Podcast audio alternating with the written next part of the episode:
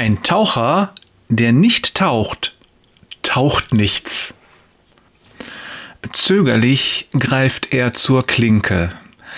Einen Moment überlegt er, soll ich es wirklich tun?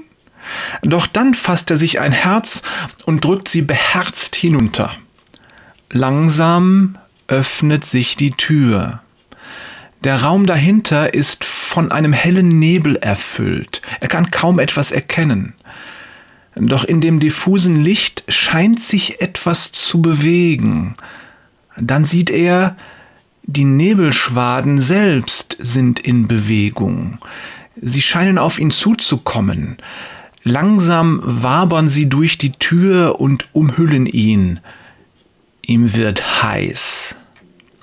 Jetzt aber los, macht er sich selbst Mut. Vorsichtshalber kontrolliert er noch einmal seine Ausrüstung. Lange hat er sich vor einigen Tagen beraten lassen von dem Fachmann drüben in dem Fachgeschäft für alles Maritime. Ausführlich hat er dem Mann geschildert, was er vorhat und dass es das erste Mal für ihn ist. Was kann alles passieren? hat er gefragt. Ich möchte auf jede Eventualität vorbereitet sein. Er greift an sein Gesicht oder genauer gesagt an das Glas vor seinem Gesicht. Durch den Nebel ist es schon ganz beschlagen. Er wischt es klar und prüft bei der Gelegenheit auch gleich den korrekten Sitz der Sauerstoffmaske. Passt, denkt er erleichtert. Langsam und ungeschickt setzt er den ersten Fuß in den nebligen, heißen Raum. Mühsam folgt der zweite für einen weiteren beherzten Schritt. Der Nebel umhüllt ihn nun von Kopf bis Fuß und er kann nicht einen Meter weit sehen. Schlimmer ist nur noch das gewaltige Gewicht des Tiefseetauchanzugs, der an ihm hängt wie ein zentnerschwerer Sack mit Beton. Weit kann ich so nicht gehen, denkt er panisch und spürt schon jetzt, wie ihm die Schweißtropfen die Stirn herunterlaufen. Noch ein Schritt. Jetzt kann er es hören. Da läuft Wasser. Der Nebel verschluckt viel von dem Geräusch, aber er meint, die ungefähre Richtung ausmachen zu können. Mühsam setzt er einen Fuß vor den nächsten, schwer atmend und mit dem Tempo einer Wanderschnecke durchquert er den kleinen Raum. Immer wieder muss er das Glas vor seinen Augen klar wischen und er hat das ungute Gefühl, dass der Sauerstoff aus der Flasche langsam zur Neige geht.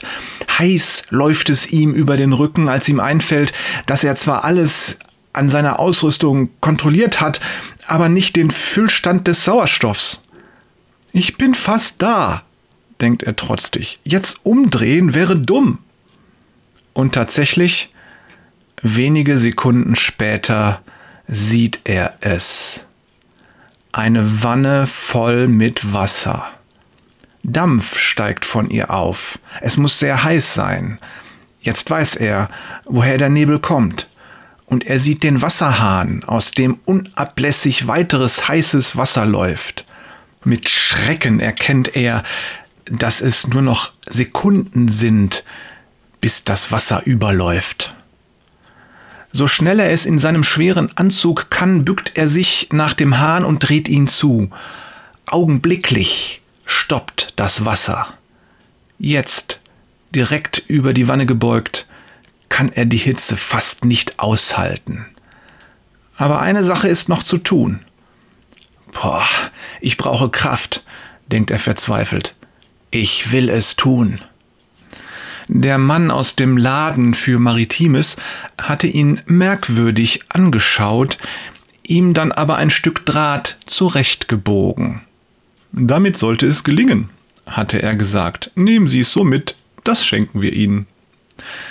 Langsam senkt er den Draht in das Wasser hinab, stochert mit seiner gebogenen Spitze auf dem Grund herum, findet schließlich, was er sucht, und zieht dann beherzt den Stöpsel aus der Badewanne. Diese Geschichte ist natürlich haarsträubend. Sie beruht auf einer Äußerung, die ich neulich gelesen habe. Den heutigen Durchschnittschristen kann man mit einer Person vergleichen, die einen Tiefseetauchanzug trägt, die Sauerstoffmaske fest aufgesetzt hat und entschlossen ins Badezimmer marschiert, um den Stöpsel aus der Badewanne zu ziehen.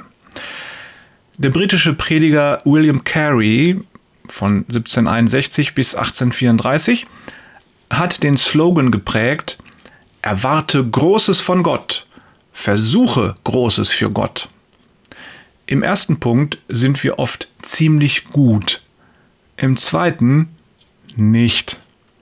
Carries Motto drückt aus, dass wir Gott zutrauen sollen, dass er Großes bewirkt. Wenn wir selbst mit seiner Hilfe Großes versuchen. Das ist lebendiger Glaube, wenn wir im Vertrauen auf Gott aktiv handeln. Jesus sagt, bei den Menschen ist das unmöglich aber für Gott ist alles möglich. Matthäus 19, 26.